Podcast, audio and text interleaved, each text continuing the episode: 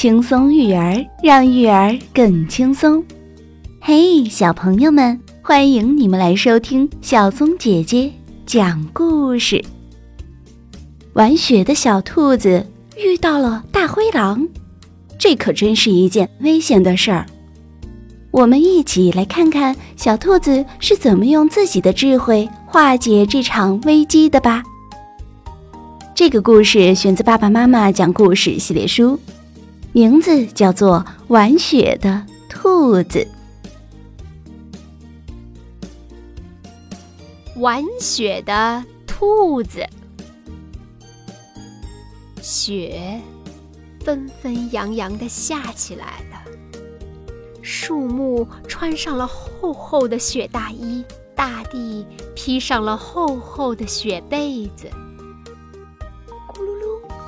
雪地上滚来了一个小雪球，雪球站了起来，抖抖长耳朵，眨眨红眼睛。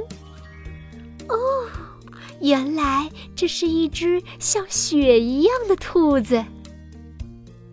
兔子看看四周，平时热闹的草地上只有厚厚的雪，小伙伴们都没来。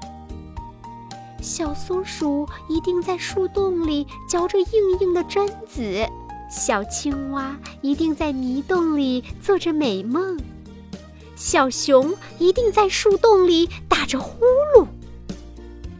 兔子只能独自玩耍，它开始堆雪兔子，开心笑的雪兔子，扮鬼脸的雪兔子，跳兔子舞的雪兔子。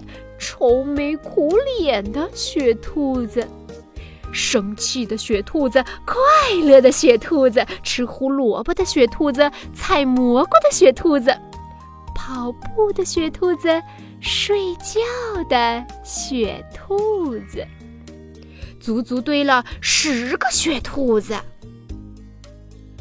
忽然，兔子看见远远滚来一个灰球。仔细一看，不是灰球，是大灰狼。大灰狼啊，肚子饿了好几天，他看见这里站着一排兔子，高兴的发了狂。一、二、三、四、五，足足有十一只兔子。嗯，把它们一只只捉回洞里去。这个冬天。就不用愁了。扑向第一只，哎呦！嘿，第二只也是假的。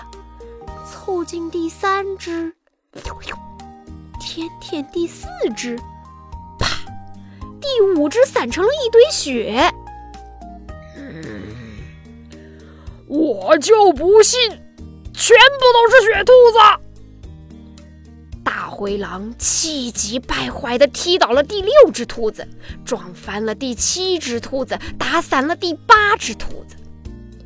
大灰狼沮丧地垂下了头，轻轻地碰了碰第九只兔子。唉，仍然是雪兔子。大灰狼彻底绝望了，重重地叹了一口气。吹化了第十只兔子的雪耳朵，我今天真是太不走运了。大灰狼垂头丧气地从第十一只兔子前走了过去。第十一只兔子转了转红眼珠，全身舒展开来，它长长的舒了一口气，啊。好险呐！